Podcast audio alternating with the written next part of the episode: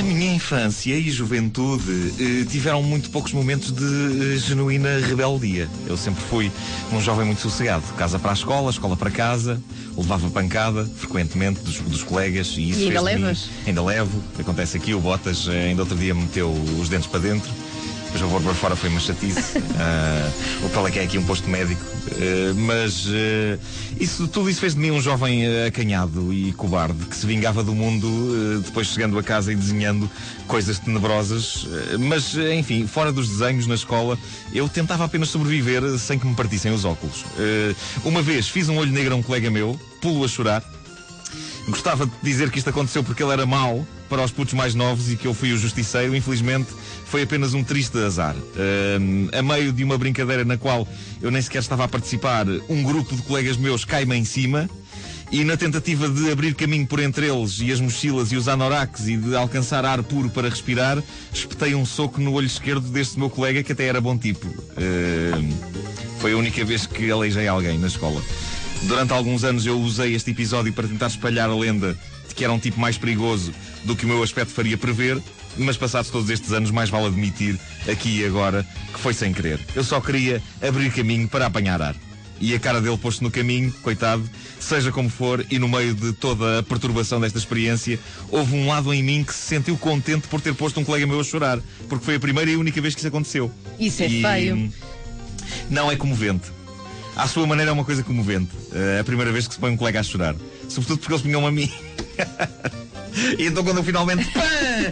Foi sem querer, mas pronto. É qualquer coisa. Mas pus alguém a chorar. Pus alguém a chorar. Isso é o que interessa. Na escola não se é um homenzinho sem se pôr alguém a chorar. Bom, eu, eu só queria paz e sossego naquela altura e por isso fazia coisas que, eh, ok, podem ser consideradas um bocadinho, como dizer, que palavra escolher, um bocadinho monstruosas. Eh, Uma delas consistiu no seguinte: eh, eu ia a caminho de casa com um dos meus melhores amigos e de repente somos interpelados por um bando de putos com mau ar. Muito mau ar. Eh, Eu não tinha nada que eles pudessem roubar, mas o meu colega tinha um relógio digital novinho em folha que os pais lhe tinham dado pelos anos, uns dias antes. E ele estava histérico com o relógio, estava doido de felicidade com o seu Casio.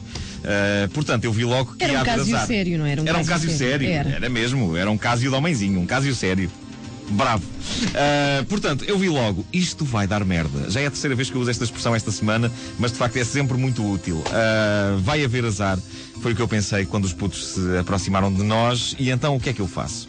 Que ideia brilhante é que eu tive. Ora bem, depois deles me revistarem e verem que eu não tinha nada que valesse a pena roubar, no momento em que eles se viram para o meu colega para ele lhes dar eh, o relógio, a minha reação foi dizer: Bom, então, se pela minha parte eu já estou despachado, se calhar vou andando para casa, que estou com uma certa pressa. Então adeusinho. E pus-me a andar. Pus-me a andar. Como quem diz, pronto, agora que tens aí uns tipos a assaltar-te, não vou incomodar. A gente então fala amanhã. Adeusinho. E fui-me embora. Ou melhor, não fui, estive escondido numa arcada de um prédio, a uns metros de distância, a assistir a tudo, à espera que eles se fossem embora. Quando finalmente eles lhe tiraram o relógio digital e se foram embora, eu voltei para o pé do meu amigo e voltei com a pergunta mais estúpida da história, que foi: Então, tudo bem? E ele estava a chorar. E eu nunca me senti tão mal na minha vida. Eu não tinha, eu não tinha sentimento de culpa. Repara, eu era culpa. Eu era a encarnação palpável, andante, falante da culpa. Eu não sei se estás a captar bem a ideia como eu me sentia com a culpa. Digamos que se a culpa fosse uma coisa tradicional do Ribatejo, eu naquela altura era um campino. Completo, desde o barreto até aos sapatos para dançar o fandango. Se a culpa fosse água, eu era Patrick Duffy na série O Homem da Atlântida. Se a culpa fosse Carrilho, eu era Bárbara.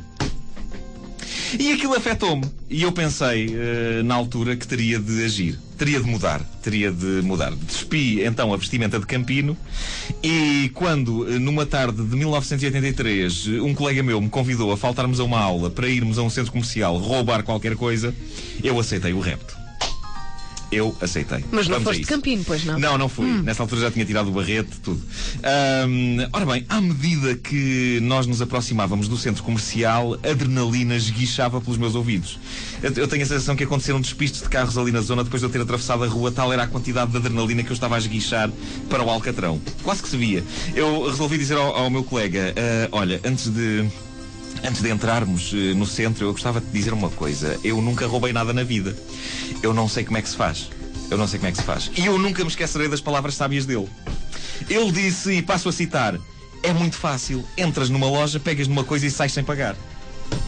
E eu achei que ele respondia a todas as minhas dúvidas. Depois daquela explicação, é óbvio que eu estava pronto para roubar. Entro numa loja, pego numa coisa, saio sem pagar. Pois claro que sim. Ahm, acabámos então por escolher como alvo do nosso crime uma livraria. O que mostra bem como éramos totós, não é? Dois tipos que se propõem roubar uma coisa num centro comercial escolhem uma livraria como alvo do roubo. Do roubo. É, é, é preciso ser-se muito geek com lojas de eletrodomésticos, de brinquedos, de roupa, ali estávamos nós. Eh, os irmãos metralhas marrões. preparando o triunfal roubo De um de um livro. Um livro! Senhoras e senhores, vamos roubar um livro. Ladrões sim, mas eh, de cultura. Eh, nós entramos na loja antes que eu tivesse conseguido dizer mas já o meu amigo tinha pegado num livro e saído da loja a passo rápido. E eu atrás dele. Então eu perguntei, ah, já está? E ele mostra-me orgulhosamente o livro roubado. Lembro-me como se fosse hoje, eh, Signos 1984, Sagitário. Era este o título do livro. E eu perguntei-lhe, então mas tu és do signo Sagitário? E ele respondeu, não. Então e a tua mãe é do signo Sagitário? E ele respondeu, não. Então e o teu pai é do signo Sagitário? Ele respondeu, não. E a tua avó é do signo Sagitário? Ele respondeu, não. O teu avô? Ele respondeu, não. Eu perguntei-lhe, alguém na tua família é do signo Sagitário? E ele respondeu, não, que eu saiba não. E então perguntou-me, a tua mãe é do signo Sagitário? Que eu disse, não. E o teu pai? Eu não. E a tua irmã? Eu não. A tua avó é do signo Sagitário? Perguntou-me ele. E eu não. A tua outra avó é do signo Sagitário? Não. Ele perguntou-me, conheces alguém do signo Sagitário? Eu disse que não. E então ficámos os dois em silêncio a olhar para o livro que tínhamos acabado de roubar. E depois fomos cada um à nossa vida. E nunca mais voltámos a tocar no assunto. E eu nunca mais Ah, tu acabaste por não levar nada. tentei roubar nada. Não, foi a minha experiência. Foi esta a minha experiência como um mau rapaz. Sim, senhores. Sentem-me mais sexy agora? Muito mais. Sentem-me mais perigoso? Muito mais. Nem sequer levei o livro para casa. Quem ficou com o livro foi ele. Sagitário. Antena 3.